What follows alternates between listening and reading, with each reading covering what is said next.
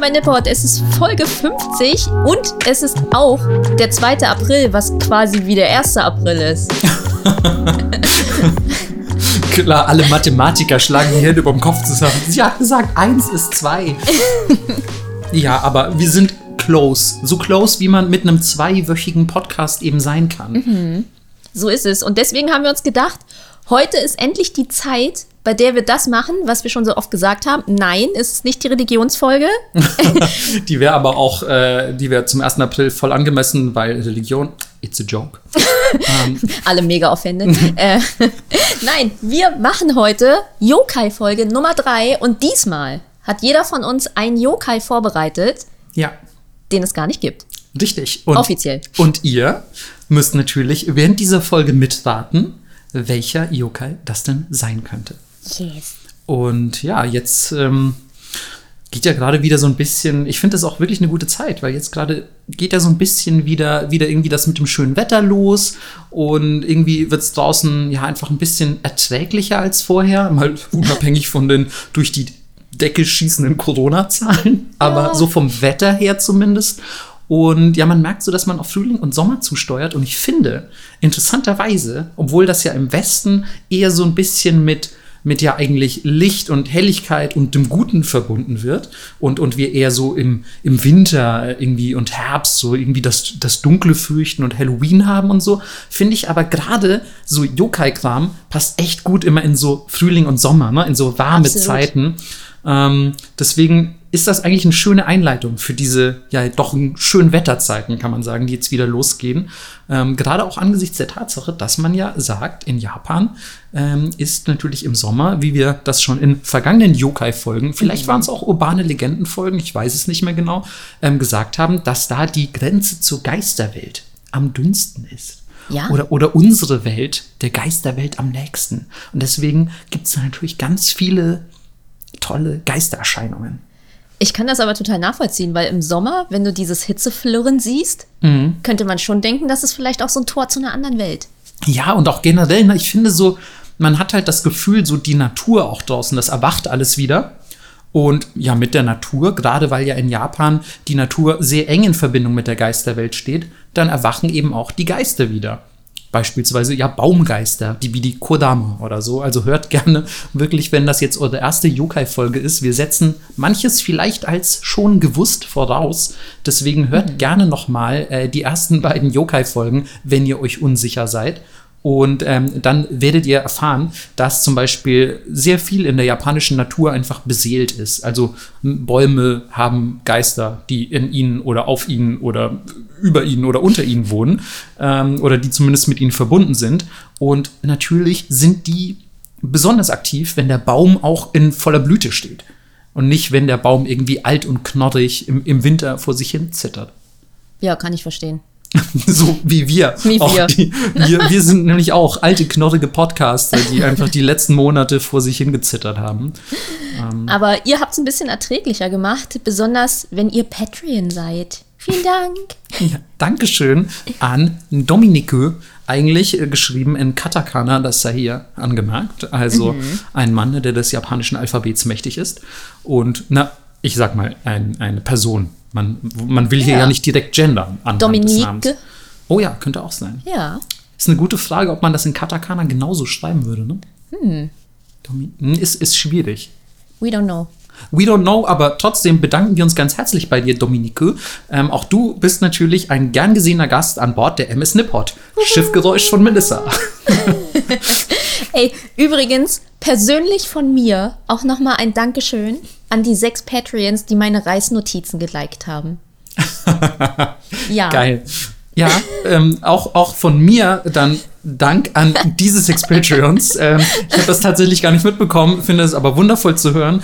Und ich finde, ich weiß gar nicht, ob wir das in der letzten Folge schon erwähnt haben, aber ist egal, weil dann sollten wir es nochmal erwähnen. Die Person, die die MS Nippot gezeichnet hat. Oha, ja. Bei, bei der müssen wir uns natürlich auch noch bedanken. Absolut. Ähm, das ist super cute. Melissa hat nämlich ein, ein Paket bekommen mit einer wundervollen Karte. Ja. Und ja, auf dieser Karte ist die MS Nippot abgebildet als Hybrid aus, ich glaube, einer, einer Eisenbahn, einem Schiff und einem, einem Zeppelin, oder? Ja, so ein Heißluftballon und ja. der Kapitän ist, äh, der Navigator ist ein Pinguin.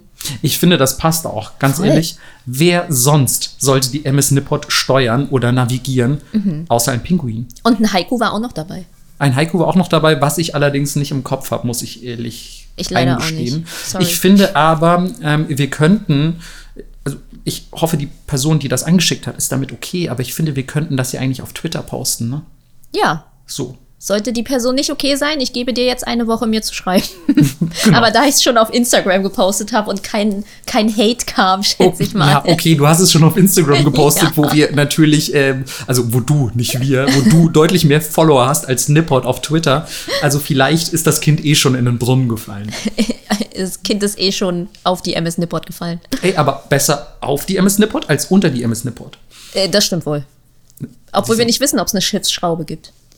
Ja, aber wenn der vordere Teil ein Zug ist, also I don't know. Ähm, ich, ich, also ich, es ist, geht aus dem Bild nicht einwandfrei hervor, wie die MS Nippot sich fortbewegt und auf welcher Höhe. Also schweben wir so fünf Zentimeter über dem Boden.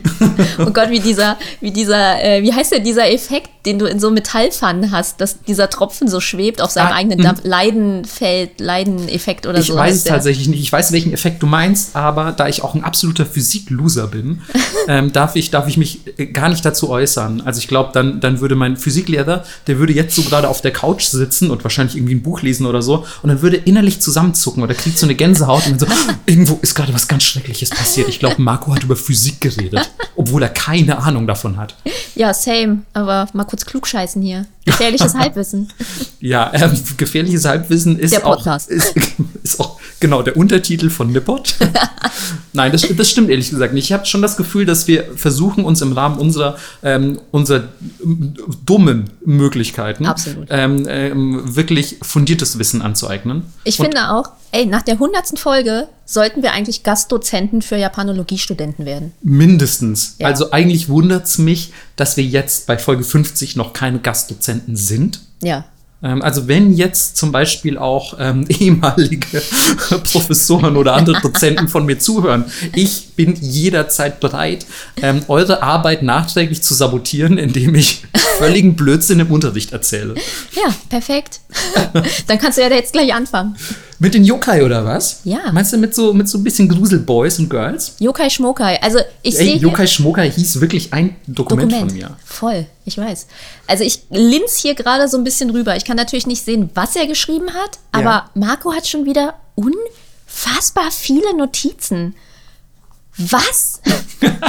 Ich habe gerade einfach mal für Melissa durchgescrollt und sie hat schon wieder die Hände über dem Kopf Ich zusammengeschlagen. habe nicht mal mein iPad mitgenommen, weil ich so wenig Notizen habe. Und ich dachte, das kann ich mir auch vom Handy ablesen. Wow. Ähm, das würde für mich überhaupt nicht in die Tüte kommen. Da würde ich es eher noch mit so einem großen Federkiel auf Pergament schreiben. Auf dein Bein. Aber aufs Bein tätowieren. Ich habe meine Notizen für Folge 50 habe ich mir auf den Oberschenkel tätowiert.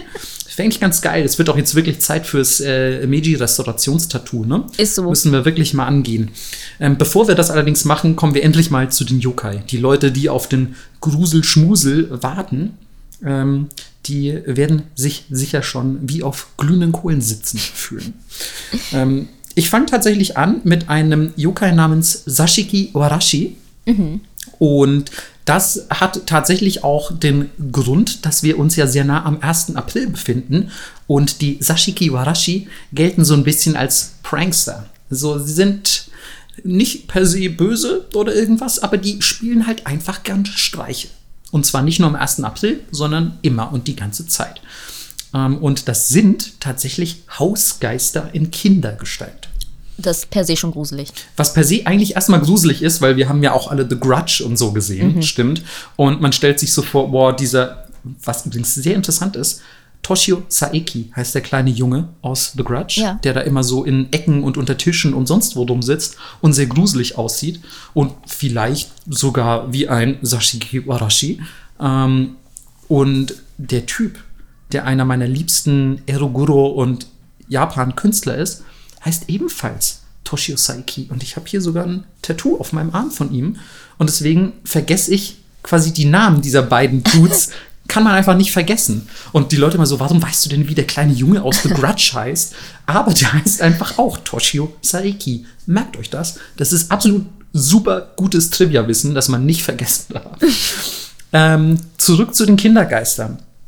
Und zwar ähm, sind die besonders bekannt und man besicht, äh, berichtet von besonders vielen Sichtungen in der Iwate-Präfektur. Und ja, die Hörerinnen unserer Märchenfolgen wissen mhm. längst Bescheid. Ja. Die Iwate-Präfektur ist einfach der Hotspot für den ganzen Geister-Halligalli und auch für einfach echt strange Märchen, so, wo auch einfach mal so ein, Mädchen einfach auch von ihrem Vater irgendwie beide Arme abgehackt ja, werden. Und so. Aber also, läuft schon. Aber es ist halt auch ein Märchen, ne? Also es hat ja auch was sehr Zauberhaftes, ähm, so wenn man einem beide Arme abgehackt werden. Also in Iwate ist echt was los. Ähm, möchte allerdings direkt hinzufügen, es gibt die Sashiki Warashi in ganz Japan, nur oft Oft variiert dann auch ein bisschen der Name und ja auch einfach, wie sie so aussehen. Also es gibt dann eben lokal begrenzte Überlieferungen. Zum Beispiel ist eine der ja, möglichen Variationen, nenne ich es einfach mal, des Sashiki Warashi, einer der Colorways äh, für die Sneakerheads unter euch, ähm, ist ähm, ein Kind mit einem rötlichen Gesicht. Aber ihr müsst euch das eher vorstellen wie jemand, der vielleicht na gut, bei Kindern eher selten der Fall, äh, total betrunken ist oder Sonnenbrand. Sich, sich Sonnenbrand oder vielleicht auch sehr schämt, sodass man quasi oh. ein bisschen Schamesröte im Gesicht hat. Also sie sind jetzt nicht feuerrot wie so Oni oder irgendwelche Dämonen, aber haben ein rötliches Gesicht, eine Bob-Frisur mit schwarzen Haaren oder ganz lange Haare, die hinten zusammen äh, gebunden sind. Mhm. Eins von beiden in der Regel und sind zwischen 3 und 15 Jahre alt. 15 ist das absolute Maximum, aber meistens zwischen 5 und 6. Okay. So, so ungefähr das Alter. Natürlich nicht äh, des Yokai selbst, sondern eher das Alter des Kindes, das er darstellt oder repräsentiert. Und ja, die sind insgesamt ähm, eigentlich sonst nicht besonders gruselig, abgesehen davon, dass es halt Kinder sind, die sich in eurem Haus rumtreiben. Die sind auch angezogen, keine Sorge. Ähm, die Jungs tragen sehr oft so Kriegeroutfits, antike Kriegeroutfits in schwarzen Farben. Die Mädels tragen meist Kimono-artige Gewänder in Rot. Und tatsächlich gibt es auch welche, angeblich, die, ähm, die, ja, ich sag einfach mal, um bei moderner Sprache zu bleiben, non-binary sind. Also, wo man einfach nicht sagen kann, welches Geschlecht oder die keinem der beiden Geschlechter angehören. Und ja, was machen die so? Wir haben es gerade schon gehört, die machen in erster Linie Streichekram, also tauchen zum Beispiel ja, im Wohnzimmer oder vor allem auch gerne in Lagerräumen. Das ist natürlich eher einer antiken oder, oder einer mittelalterlichen Zeit geschuldet, wo Lagerräume in Häusern vielleicht noch ein bisschen präsenter waren. Ähm, tauchen sie auf und spielen da Streiche, laufen zum Beispiel irgendwie durch Asche und hinterlassen dann Fußspuren im ganzen Raum, ähm, machen vor allem nachts sehr gerne alle möglichen Geräusche. Ich habe mal rausgeschrieben, spielende Kinder gibt es tatsächlich. Also, dass gruselig. sie ja nachts, ne, man, man hat keine Kinder und hört nachts Kinder im Haus spielen. Ja. Klingt erstmal ein bisschen creepy. Ähm, dann haben wir zum Beispiel raschelndes Papier gibt's. Ähm, Stimmen, also einfach irgendwelche geisterhaften Stimmen, finde ich auch immer sehr gruselig. Mhm. Also wenn du glaubst, alleine zu Hause zu sein und irgendjemand redet und das sind natürlich, wir sprechen hier von Zeiten ohne Radio oder Fernseher. Das ist schon creepy Territory, würde ich sagen.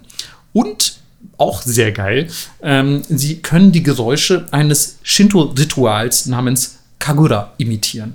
Da möchte ich jetzt nicht weiter drauf eingehen, aber es ist quasi, stellt euch, darum, stellt euch das ein bisschen als traditionell angehauchte Shinto-Musik vor, die diese Geister bei euch zu Hause machen, vor allem nachts. Oha ich musste ein bisschen an diese Yanari denken, die du mal erwähnt hattest in der ganz, ganz ersten mhm. Yokai-Folge, die so die Dielen quietschen ja, lassen genau, und so, kleinen. so kleine, kleine Oni, ne? Ja. Also es ist auch irgendwie so nachts, kleine Kindergeister machen bei euch ja, Rabau. Äh, äh Rab Rabauz, Rabau. quasi ein bisschen.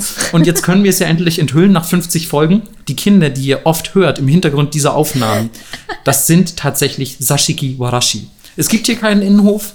Ähm, wir wollten euch nicht unnötig ängstern, ängstigen. Ähm, es gibt tatsächlich viele Sashiki Warashi bei mir zu Hause in der Wohnung, ähm, was tatsächlich auch sein kann, denn die treten nicht immer alleine auf. Es kann durchaus sein, dass ihr mehrere von denen zu Hause bei euch ähm, ja, rumgammeln habt. Die sind aber per se erstmal, wie gesagt, nicht gefährlich. Die machen einfach nur ein bisschen Schabernack. Deswegen gibt es auch ganz viele Unterarten, wie zum Beispiel, und das finde ich ganz, ganz toll, ähm, Makura Gaishi. Wenn man es übersetzt, Kissenumdreher, Ja. Ähm, und die ja, tauchen, wie der Name es schon vermuten lässt, vor allem in Schlafzimmern auf und platzieren dann bei den Schlafenden die Kissen irgendwo anders, oft am Fußende des Bettes. Und dann Oh. wacht ihr auf und dann ist plötzlich euer Kissen am Fußende. Dun, dun. Dun. Play Akte X Theme. Oh mein Gott, das sind die, die die Decke im Bezug so verkrutscheln. Oh, äh, 100, ich hasse das. 100 so machen das auch Makuragaishi. Ja. Ja, also ganz ehrlich, wenn irgendwas mit eurem Bett nicht stimmt oder so, dann könnt ihr davon ausgehen, dass das diese Unterart der Sashiki Warashi ist. Ähm, und ich fand es ganz interessant, dass es auch Überlieferungen über diese Makuragaishi gibt, also die Schlafzimmerversionen. Ähm, denn die normalen Sashiki Warashi treiben sich tatsächlich primär im Wohnzimmer rum, daher auch der Name, weil Sashiki ist eigentlich so dieser, dieser Tatami-Raum, wo man zum Beispiel auch Gäste empfängt und chillt. Also so das, das Wohnzimmer, das klassische Wohnzimmer in einem traditionellen japanischen Haus. Und ja, die Makuragaishi sind eben die Schlafzimmerversion davon und setzen sich auch manchmal nachts auf die Brust der Schlafenden und rauben ihnen die Luft. Und wer kennt das nicht? Ich meine, wir haben alle Füßlis Nachtmahlgemälde gesehen. Ja. Es gibt die Berichte der gruseligen Omas, die euch äh, irgendwie nachts die Luft rauben, indem sie sich auf eure Brust setzen. Also sind klassische Phänomene einer Schlafparalyse, die wir auch im Westen kennen. Und in Japan ist die Erklärung wohl dafür die Makuragaishi, die nicht nur eure Kissen an die Füße legen, sondern eben auch ähm, ja quasi nicht nur die, die Erklärung für unruhige Schläfer sind, sondern auch für Schlafparalyse. Oh. Finde ich, also erstmal ganz cute so, dass die Kissen verstecken. Schlafparalyse ist wahrscheinlich was, womit man nicht so viel spaßen kann. Trotz dieser Streiche und der vermeintlichen gefährlichen Schlafparalyse ähm, bringen die Sashiki Warashi nämlich Glück und man freut sich so ein bisschen, wenn man die im Haus hat. Man sieht sie ganz, ganz selten, aber schon allein zu wissen, dass sie da sind, bringt voll viel Glück und sie zu sehen, bringt natürlich extra viel Glück. Also, wenn ihr einen Kindergeist bei euch zu Hause seht, schätzt euch glücklich, äh, auch wenn es vielleicht schwer fällt am Anfang. Aber wisset, die können nur von Hausbesitzern gesehen werden oder von Kindern. Und äh, das hat mich tatsächlich, als ich das gelesen habe, ein bisschen daran erinnert, dass man mir in Japan mal gesagt hat, diese, ich weiß nicht mehr, wie sie heißen, aber es gibt so australische Riesenspinnen, die in Japan importiert wurden, also versehentlich, wahrscheinlich in irgendwelchen, keine Ahnung, Kisten, die einfach aus, aus Australien Ja. dahin geliefert wurden und die sich aber ganz wohl fühlen. Und es sind einfach, ey, das sind riesige, also sorry, wenn ihr jetzt Arachnophobie habt, äh, vielleicht kurz weghören, aber das sind Spinnen, die sind einfach so groß wie eine fucking CD. Buah. Also die sind riesengroß und die treiben sich auch ganz gerne in Häusern rum. Und die Leute sind aber voll okay damit, obwohl man sagen würde, oh, gruselig, wie sonst was. Aber die fressen Kakerlaken. Und deswegen sagen die so, ey, diese Spinne ist eben mega scheu, die versteckt sich hinter dem Schrank und ich habe keine Kakerlaken im Haus, also ist doch geil. Und so ein bisschen ist das auch mit diesen Geistern. Okay, gruseliges, gruseliges Kind, wow, bisschen creepy, so sitzt ein Geisterjunge in meinem Wohnzimmer, aber er bringt mega Glück, vielleicht wird die Familie super reich. Also vielleicht dann doch äh, Geister-Bällebad aufstellen. Geisterbällebad, denn tatsächlich eine sehr gute Überleitung, Melissa. Ähm, viele ähm, stellen tatsächlich auch heute noch so kleine Opfergaben für die Sashiki Warashi auf. Zum Beispiel einen Teller mit irgendwelchen Früchten oder so, um sie entweder anzulocken oder bereits vorhandene Sashiki Warashi ja, zu erfreuen. Denn es kommt immer wieder vor, dass auch Sashiki Warashi ihren Ort verlassen. Und dann verlässt leider auch das Glück die Familie. Es gibt antike Überlieferungen, in dem zum Beispiel eine ganze Familie an Lebensmittelvergiftung gestorben ist, nachdem das Sashiki Warashi ihr Haus verlassen hat. Okay. Und, und eine Überlieferung war auch, dass der Sohn von, von irgendeinem so Dude hat mit einem Bogen das Sashiki Warashi des Hauses ab, abgeschossen. und danach ist, ist das äh, sehr erfolgreiche, das war ein sehr erfolgreicher Händler, der Vater dieses Jungen, ähm, ist tatsächlich äh, dann sehr ja, schnell pleite gegangen, weil das Glück des Sashiki Warashi erloschen ist. Damn. Ja, das sind die kleinen Kinder-Rausgeister, die äh, in Japan wortwörtlich herumgeistern. Sehr süß. Finde ich eigentlich auch. Ja. Wie sieht's bei dir aus, Melissa? Was ist dein erster Yokai auf der Liste? Äh, mein erster Yokai. ja, ich habe das gelesen und dachte so, ach ja, nett. Und dann habe ich noch die Story dazu gelesen, die Legende, die mit überliefert wird. Und ich war so, okay, ich muss das nehmen, weil ich es so witzig fand. Und es ist Sasai Oni. Okay. Und ähm, ja, ihr könnt euch das so ein bisschen vorstellen, wie, wie so, ich glaube, in unseren Gefilden würde man sagen, eine Sirene, aber nicht die, die Geräusche macht, sondern die im Meer ist. Also die machen auch Geräusche, ne? Aber Ja, sch schöner Gesang normalerweise. genau, also mehr sowas wie eine böse Meerjungfrau. das ist natürlich dein Jam. Voll. Und äh, kurz zur Erklärung für alle Leute, die keinen Turbanschnecken kennen, das sind, Oddly specific. das sind diese kleinen Schnecken im Meer, die so ein swirly Schneckenhaus haben. Ich glaube, alle wissen ungefähr. Ja, also ich glaube, so swirly Schneckenhäuser gibt es ja auch ein bisschen an Land, oder? Ja, so spitz, so ein spitzes, swirly Schneckenhaus. So, und diese Sirenen entstehen, wenn eine Turbanschnecke 30 wird. Ah, nat natürlich. Happy Birthday. Oder, und die Geschichte gefällt mir ehrlich gesagt noch viel besser, wenn ein lustvolles Mädchen Uiuiui. im Meer ertränkt wird. Okay, das sind aber auch sehr spezifische Voraussetzungen, ne? Absolut. Also entweder du bist eine alte Schnecke oder du bist ein horny Girl. Entweder du bist eine alte Schnecke oder eine geile Schnecke. Ist so. Zwei Optionen. Und die tauchen meistens an Mondnächten auf und tanzen dann exotisch. Wow. Ja, Also das, das in was sie sich verwandeln quasi. genau. Und aber aber sie, ganz kurz, weißt du, wie die aussehen? Sehen die heiß aus? Oder sind das, sind das diese Schneckenfische, die versuchen heiß zu tanzen? nee, nee, nee. Also es sind schon hübsche, hübsche, tanzende Meerjungfrauengestalten. Siehst du natürlich dann. Oh, okay, erzähl mal weiter. Eigentlich sehen sie eher so ein bisschen monstermäßig aus mit super langen Haaren und spitzen Zähnen. Okay, das klingt schon wieder, also es wird gerade leicht abgewertet. Genau. Aber wenn, wenn du sie wahrscheinlich auf See tanzen siehst, sind's hotte, hotte Schneckengirls. Den Schneckengirls. So, und jetzt kommt die Legende dazu. Und zwar tun sie auf See so, als würden sie ertrinken. Damit sie von Seemännern gerettet werden, die sie dann aufs Schiff holen. Und eine Legende besagt, dass auf diesem Schiff diese Sirene jeden Matrosen nachts besuchen kam und mit jedem Sex hatte. Eieieiei. Und sie hat aber von allen die Hoden gegessen. Anschließend sprang wieder ins Meer und sagte dann zu den Matrosen, äh, ja, Boys, also wenn ihr eure Hoden wieder haben wollt, müsst ihr mir Gold geben. Okay, das ist äh, also auf jeden Fall ein gutes Businessmodell, würde ich sagen. Absolut.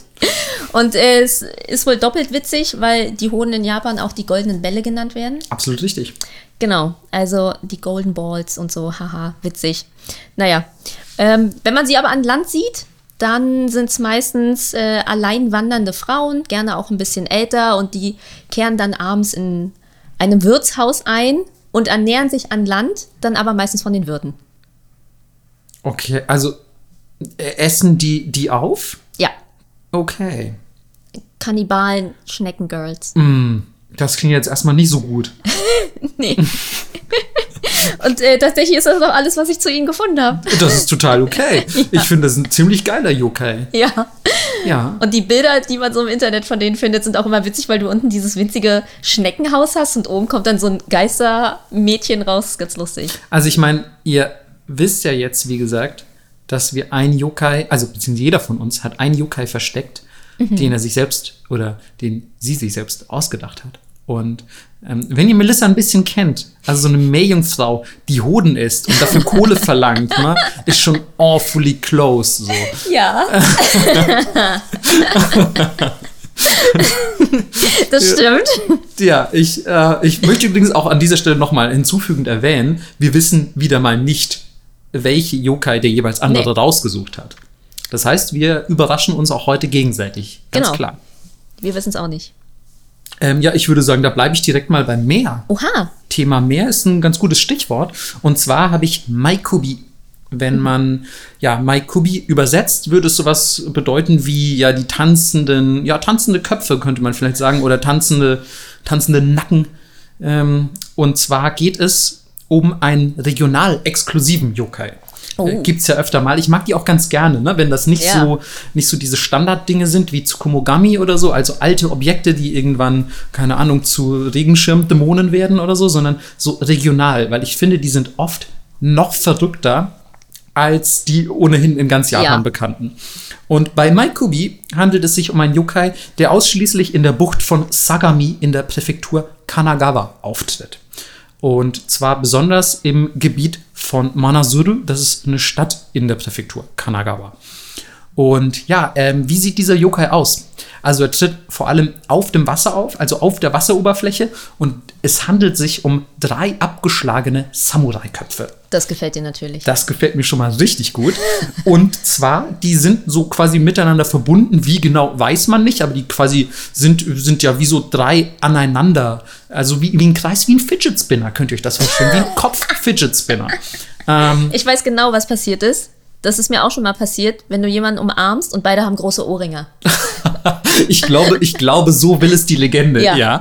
Ähm, also quasi, ihr stellt euch vor, ein Samurai-Kopf Fidget Spinner. Und zwar drehen die sich auch, beziehungsweise tanzen, ne? daher auch das Mai, also Maikubi. Das Kanji für Mai ist tanzen. Und ähm, die gleichzeitig versuchen sie sich aber auch gegenseitig zu beißen. Oha. Also sind quasi auch in gegenseitigem Hass quasi in dieser Drehung verbunden und speien dabei sogar Feuer. Okay, es hört sich an wie unsere Podcast-Aufnahme, wenn Peter da ist. Das stimmt ein bisschen. Ja, aber Peter, Peter ist insgesamt schon alle drei Köpfe. ja. Und ähm, ja, die tauchen primär nachts auf, vor allem wie gesagt über dem Wasser und bringen Unglück für alle, die sie sehen. Des Weiteren verursachen sie mit ihrem, ja, sehr energischen, hasserfüllten Tanz hohe Wellen, die auch kleine Schiffe zum Kentern bringen können. Und jetzt kommt's. Mit diesem Tanz, den die wahrscheinlich ein sehr spezieller Tanz, den sie machen, ähm, entstehen Tomoe-Symbole im Wasser. Tomoe, für alle Leute, die es nicht kennen, was wahrscheinlich viele sein werden, da es was sehr spezifisch Japanisches ist, ähm, sind ähm, ja wie, also ein bisschen wie ein Komma sieht das aus. Also es hat so einen, einen Bauch. Es ist quasi wie ein Tropfen, bei dem die Spitze an der Seite beginnt. Ähm, also es ist schwer zu erklären, aber vielleicht können wir auch hierzu ein Bild posten. Ähm, Tomoe-Symbole sind auf jeden Fall in Japan allgegenwärtig. Und diese entstehen quasi als, ja, ich nehme mal an, als Verwirbelungen im Wasser, wenn diese Samurai tanzen oder vielleicht bald auftreten. Und es gibt natürlich auch eine Legende dazu, wie denn dieser Yokai entstanden sein könnte. Und zwar geht man, was heißt man geht davon aus, aber man überliefert, dass sich in den 1240er Jahren bei einem Fest in Manazuru haben sich drei besoffene Samurai gestritten, namens Kosanta, Matashige und Akugoro. Und ja, die waren echt me mega voll und haben, haben sich gegenseitig irgendwie in den Haaren gelegen. Gerasselt. Ja, ja, tatsächlich, weil sie werden dann auch während dieses Streits gewalttätig, aber es bleibt nicht beim Wrestling, sondern sie ziehen sogar ihre Schwerter Und rangeln. und, und, und rangeln. Ende. Schaltet auch bei Folge 51 wieder ein. Ähm, nein. Ähm, und ähm, sind gewalttätig geworden, ziehen ihre Schwerter und es gelingt ihnen auf wundersame Weise, sich gleichzeitig in den Kopf abzuschlagen. Also es ist quasi ein Mexican Standoff ähm, mit Schwertern. Und ja, sie enthaupten sich alle gleichzeitig und diese Köpfe rollen ins Wasser. Und natürlich, wie es äh, der Zufall so will, ist natürlich damit der, der Streit äh, oder das, ja, das Zwiegespräch nicht zu Ende. Und ähm, sobald die das Wasser erreichen, verwandeln sie sich in Onryo, also in, in, ja, in Rachegeister könnte man sagen, oder eben einfach in Geister, in Yokai ähm, und sind dazu verdammt, für alle Ewigkeiten weiter zu streiten und eben in ihrem Streit, den sie auch an Land schon geführt haben, übers Wasser zu tanzen. Was ich erstmal an sich schon eine geile Legende finde. Dann möchte ich hinzufügen, für, ähm, äh, für viele Yokai gibt es quasi auch ja, bevorzugte Nahrungsmittel. Wir wissen noch, Rokurokubi trinkt zum Beispiel mit Vorliebe Lampenöl und Ja. so. Also es sind ja alles immer sehr spezifische Sachen. Über Maikobi weiß man, dass sie nicht essen müssen, sondern sie werden allein vom Hass angetrieben. Und ich so, ich so, oh yeah, oh, oh yeah. Das ist doch, das ist tatsächlich bei mir auch so. Äh, Ich glaube, ich habe das letzte Mal wann war das? 1997 müsste ich das letzte Mal was gegessen haben und seitdem lebe ich vom Hass. So, also es ist echt krass, aber der ist sehr, sehr, also sehr ertragreich. Gute, gute Nährwert, ganz weit oben in der, in der, in der Nahrungspyramide bei mir. Viele Proteine. Viele Proteine. Gut Nee, weit oben ist übrigens schlecht. Das ist meine Basis der Ja. Nahrungsmittelpyramide. So rum. Ähm, die ist einfach eine Pyramide voller Hass, muss man sagen. Ähm, vor allem bei den Maikubi eben. Und angeblich werden diese tanzenden Samurai-Köpfe auch heute noch gesichtet in der Präfektur Kanagawa, in der Bucht von Sagami. Und ja, Einheimische fahren zum Beispiel nicht hinaus aufs Meer, wenn sie im Wasser Tomoe-Symbole sehen. Oha. Also wenn sie halt, keine Ahnung, Wirbel im Wasser Mhm. sehen oder entdecken, die so ähnlich aussehen. Also finde ich auch wieder so eine geile, ja, das könnte auch eine Metapher sein, ne? Der ganze, der ganze Yokai. Wir haben ja schon oft irgendwie festgestellt, viele Yokai sind Erklärungen für irgendwelche Phänomene, die man sich zum damaligen Zeitpunkt noch nicht erklären konnte. Und es kann ja zum Beispiel sein, dass es irgendwelche Lichter oder Reflexionen, äh, Reflexionen, Verzeihung, auf dem Wasser gab, die, weiß ich nicht, ein bisschen aussahen wie Feuer oder so. Und, und dann haben sich die Leute erklärt, uh, da in der Ferne sind Samurai-Köpfe, die tanzen und Feuer speien. Und gleichzeitig, weiß ich nicht, gab es irgendwelche Strömungen oder Verwirbelungen im Wasser, die einfach aussahen mit viel Fantasie wie so ein Tomoe-Symbol. Und dann hat man halt überliefert, so, ey, wenn diese Faktoren zusammenkommen, geh nicht raus aufs Meer. Ja. Könnte ich mir Na zum klar. Beispiel so erklären. Ja, Abgefahren. und das ist die Geschichte der Maikobi, der drei tanzenden Samurai-Köpfe. Boah, ich muss natürlich sagen, alles, was von Hass angetrieben wird, ist schon verräterisch, ne? Für dich. Ich würde sofort sagen, Ja. ja. wird von Hass angetrieben, das hat er sich selber ausgedacht. Ja, ich weiß, ich weiß. Aber viele Yokai, das haben wir auch schon festgestellt, ja. bevor wir heute äh, die Folge aufgenommen haben. Viele Yokai klingen so, als hätten wir sie uns ausgedacht. Ja, ähm, ich komme jetzt zu einer Kategorie von Yokai, von Oha. denen ich vorher noch nie gehört habe und deswegen habe ich ihn ausgesucht. Mhm. Und zwar ist es Gyochu. Und zwar ist es die Kategorie infektiöser Yokai. Oha, das klingt aber gefährlich, das klingt auch ein bisschen zeitgemäß. Absolut, mega zeitgeistig. Und äh, er sieht auch sehr witzig aus. Er hat nämlich sechs Arme und Mhm. eine sehr lange Zunge. Okay. Und ähm, ja, so ein bisschen wie so ein langes weißes Ding, sechs Arme, lange Zunge und oben auf dem Kopf hat er noch wie so eine kleine Tulpe. In Rot. O- okay. Wie, wie groß ist er? Wie muss ich mir das vorstellen? Ja, da kommen wir noch dazu. Okay. Das klingt jetzt erstmal schon mal sehr abgefahren. Und wenn mir der Typ entgegenkommen würde und er ist genauso groß wie ich, wäre ich vermutlich sehr eingeschüchtert. Vor allem wegen der Tulpe auf dem Kopf. Ja. Äh, ja, die sind besonders gut im Reden und im Tratschen. Mhm. Also sie reden viel. Und jetzt kommt's, und das erklärt auch, wie groß sie sind. Sie leben in den Sexualorganen. Natürlich. okay. Und sie werden auch so weitergegeben. Okay, also es ist der STD-Yokai. Exakt.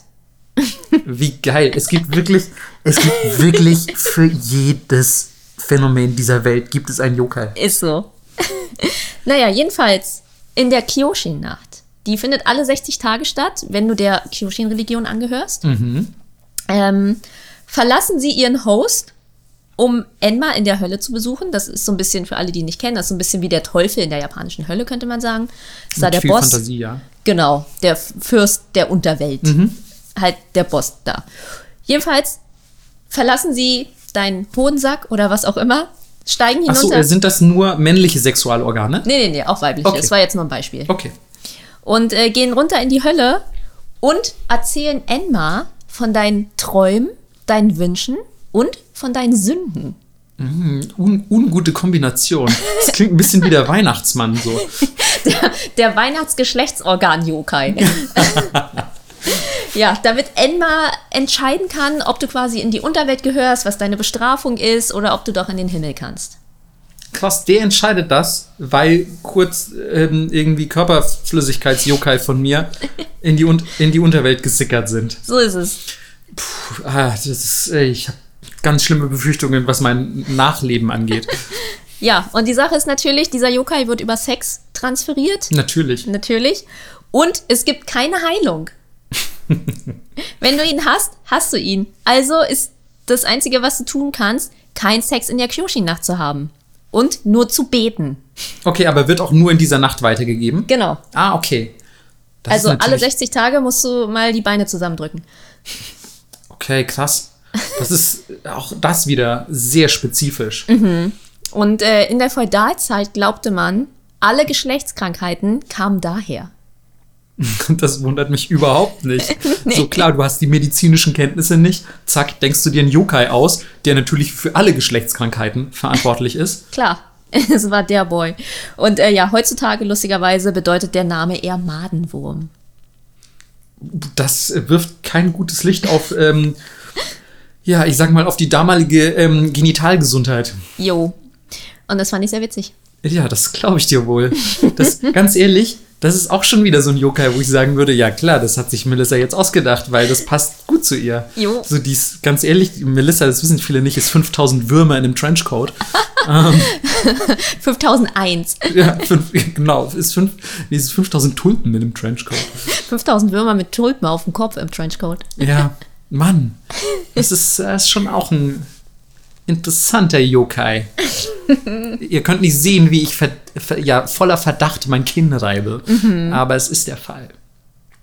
Ähm, ja, finde ich gut. Der gefällt mir auch. Der gefällt mir auch. Äh, Jedes Mal, auch, ich muss ja zugeben, ne, ich habe, als ich jetzt für die jetzige Folge recherchiert habe, ich habe schon wieder so viele Yokai entdeckt, wo ich gesagt habe, ja, alles klar, das, das, ist, das ist der weirdeste Scheiß. Ja. Das ist der weirdeste Scheiß, den ich je Absolut. gelesen habe.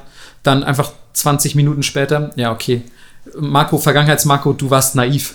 Du hast keine Ahnung von Yokai. Das ist der verrückteste Scheiß, den du je gelesen hast. Und also wirklich, ich habe auch, glaube ich, für die nächsten zwei Yokai-Folgen habe ich einfach schon wieder Ja, genug. ist echt und ich, so. Ich hatte aber auch sehr viel Spaß, mir meinen eigenen auszudenken Mhm. und so. Und ähm, aber insgesamt muss ich sagen, ey, es ist, es ist auch schwer, dieser Absurdität noch was hinzuzufügen. Es ist wirklich, es Ja. ist so krass, wie viel es gibt und wie viel Spaß es auch macht. Eigentlich, wann, wann Yokai-Only-Podcast? Ja, ich war auch so, als ich meinen eigenen gemacht habe, war ich so, okay, es muss noch irgendein oddly specific Fact geben, so, der, der es irgendwie seltsam macht, weil du dir denkst, warum das? ja. Ja. ja, absolut, absolut. Ah. Ich, Was gibt's? ich würde sagen, ich bleibe erstmal, ähm, ich bleibe erstmal bei Sexuell übertragbaren Krankheiten. Nee, aber ich bleibe erst. Nicht schlecht, aber ich bleibe erstmal bei Köpfen.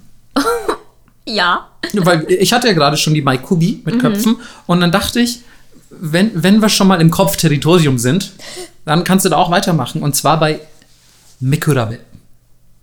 Und ja, wenn man den Namen übersetzt, könnte dann sowas entstehen wie Augenwettbewerb oder so. Aber man übersetzt es gemeinhin eher als natürlich Anstarrwettbewerb, weil was soll ein Augen, wer mehr Augen hat oder was? Nein, es ist natürlich ein Anstarrwettbewerb. Und ja, es handelt sich eigentlich schon um einen, um einen recht alten Yokai, der zum ersten Mal in der Heike Monogatari vorkam. Ähm, viele von euch haben das vielleicht schon mal gehört, da es sich um eines der bekanntesten japanischen Werke handelt, wenn es um, ja, also es ist so semi-fiktiv natürlich, also es ist viel, viel hinzugedichtet worden, würde ich mal sagen, aber es ähm, basiert auf der tatsächlichen Fehde zweier Clans und gehört zu den absoluten Klassikern feudaler japanischer Literatur, ähm, wurde Anfang des 14. Jahrhunderts veröffentlicht und ja, also es gibt es auch gefühlt in allen Sprachen und wenn ihr das lesen wollt, könnt ihr das bestimmt irgendwo auch auf Deutsch finden und wenn nicht, dann auf jeden Fall auf Englisch.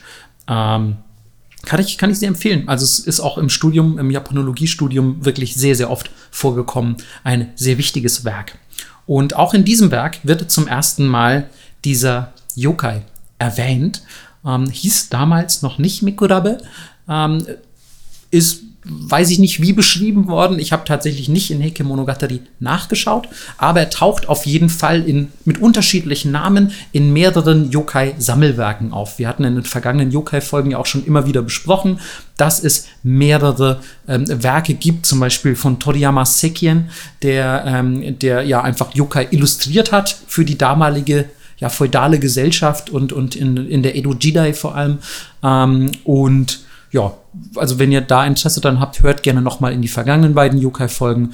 Da werden wir auf jeden Fall einige dieser Werke nennen. Ähm, und zurück zum Mikurabe. Was ist das eigentlich? ja, ich würde es beschreiben als einen riesigen Haufen von Schädeln oder abgeschlagenen Köpfen, aber in der Regel eher Totenköpfe, also Schädel ohne, ohne Fleisch dran, ähm, die dann insgesamt sich zusammenfügen zu einem ja, riesigen Haufen, der ebenfalls aussieht wie ein Totenschädel. Also es ist quasi ein Schädel aus Schädeln. Love it. Was, was schon mal edgy as fuck ist einfach. Vanitas. wirklich. The Yokai. Ja, ja, es ist wirklich, ähm, es ist äh, as edgy as it gets. Ähm, ich denke, die Theorie ist, wenn ich es richtig verstanden habe, dass die abgeschlagenen Köpfe oder auch die, die Totenköpfe, die vielleicht auf Schlachtfeldern rumliegen, hier und da auch mal irgendwie rumrollen. Ähm, weil, warum, auch immer. Also vielleicht unterstellt man ihnen ein Eigenleben. Es ist sehr schwer, das alles ähm, so zu rekapitulieren, wie sich die damalige feudale Gesellschaft das ausgedacht hat. Aber wir gehen davon aus, es hat einfach so der Schädel ein Eigenleben und rollt ab und zu durch die Gegend. Und ich würde sagen, wie formuliere ich es halbwegs modern? Er weist so eine Art Magnetismus mit anderen abgeschlagenen Schädeln und Köpfen auf. So, das heißt, die rollen irgendwann halt alle zusammen. Und dann ähm, ja, bilden die sich und türmen, türmen sich so auf und bilden zusammen eine Art ja, riesen Turboschädel. Also ein bisschen bei den Power Rangers, wo sich diese fünf Tiere zu so einem Megasort zusammenfügen und die Schädel fügen sich zusammen zu einem, ja, zu einem Riesenschädel. Also auf so einem japanischen Schlachtfeld ist es dann äh, nicht wie im Wilden Westen so ein Tumbleweed, sondern es ist einfach so ein Schädel. Schädel, der so durch die Gegend rollt. Also ich Ja. finde es schon mal sehr, also sehr sympathisch. Ähm, und die Legende aus äh, diesem Werk Heike Monogatari besagt, dass Taira no Kiyomori, ähm, nachdem er ganz Japan erobert hatte, was natürlich schon mal ein ziemlich krasser Verdienst ist, eines Morgens in seinen Garten ging. Und ja, stellt euch ruhig so ein klassisches japanisches Anwesen vor. Dann habt ihr so die Schiebetür, ihr geht raus, also ihr macht die Schiebetür auf, geht raus, wollt in euren schönen, gepflegten Garten japanischer Gartenbaukunst gehen und ihr seht, fuck, es ist alles voll mit Totenschädeln. Was erstmal ein ziemlich krasser Anblick ist, würde ich einfach mal sagen. Und er war natürlich super krass schockiert, dass sein ganzer Garten voller Totenschädel ist und hat sofort die Wachen gerufen, aber der Überlieferung zufolge hat ihn niemand gehört. Die Schädel beginnen außerdem plötzlich alle sich zu bewegen und auf einen Punkt in der Mitte des Gartens zuzurollen. Also eigentlich das, was wir gerade schon besprochen haben. Die Schädel haben ein Eigenleben und ja, ro- rollen einfach zusammen. Und ja, mit ihrem Magnetismus fangen sie eben an, in der Mitte dieses Gartens in Anführungszeichen zusammenzukleben und einen riesigen Haufen zu bilden, der eben ebenfalls wie ein Schädel aussieht, wie ein gigantischer Schädel. Und wir haben auch eine ungefähre Größenangabe von 45 Metern. Was? Ein 45 Meter großer Riesenschädel bildet sich also eines Morgens im Garten. Wie ich, äh, es ist morgens, deswegen muss ich davon ausgehen, es ist helllichter Tag auch, was das Ganze irgendwie noch absurder macht, weil man sowas eher bei Nacht vermuten würde. Aber ja, eines Morgens bildet sich im Garten von Taira no Kiyomori ein 45 Meter großer Riesenschädel. Und alle Schädel, die in diesem Riesenschädel enthalten sind, sind in seine Richtung ausgerichtet und beginnen ihn anzustarren. Deswegen auch natürlich der Anstarrwettbewerb, den ich gerade schon erwähnt habe. Aber Taira no Kiyomori ist natürlich einfach ein mega krasser Typ. Man, der hat gerade ganz Japan erobert, den schockst du nicht mit so einem 45 Meter großen Riesenschädel.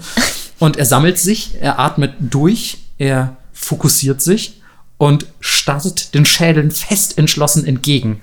Also er quasi beginnt einen Anstarrwettbewerb mit den Schädeln und nach einiger Zeit, als er anscheinend diesen Anstarrwettbewerb gewonnen hat, beginnen die Schädel quasi sich ja wieder voneinander zu lösen. Der ja, metaphysische Kleber, der diese Schädel zusammenhält, ähm, beginnt zu bröckeln und alle Schädel fangen langsam an, wieder auseinanderzurollen. Also dieser 45 Meter große Riesenschädel wurde quasi von Taira no Kiyomori zu Tode gestarrt, rollen alle auseinander und als die Schädel da so liegen, fangen sie plötzlich an, so ist es überliefert, wie die Schneeflocken, die in der Sonne schmelzen.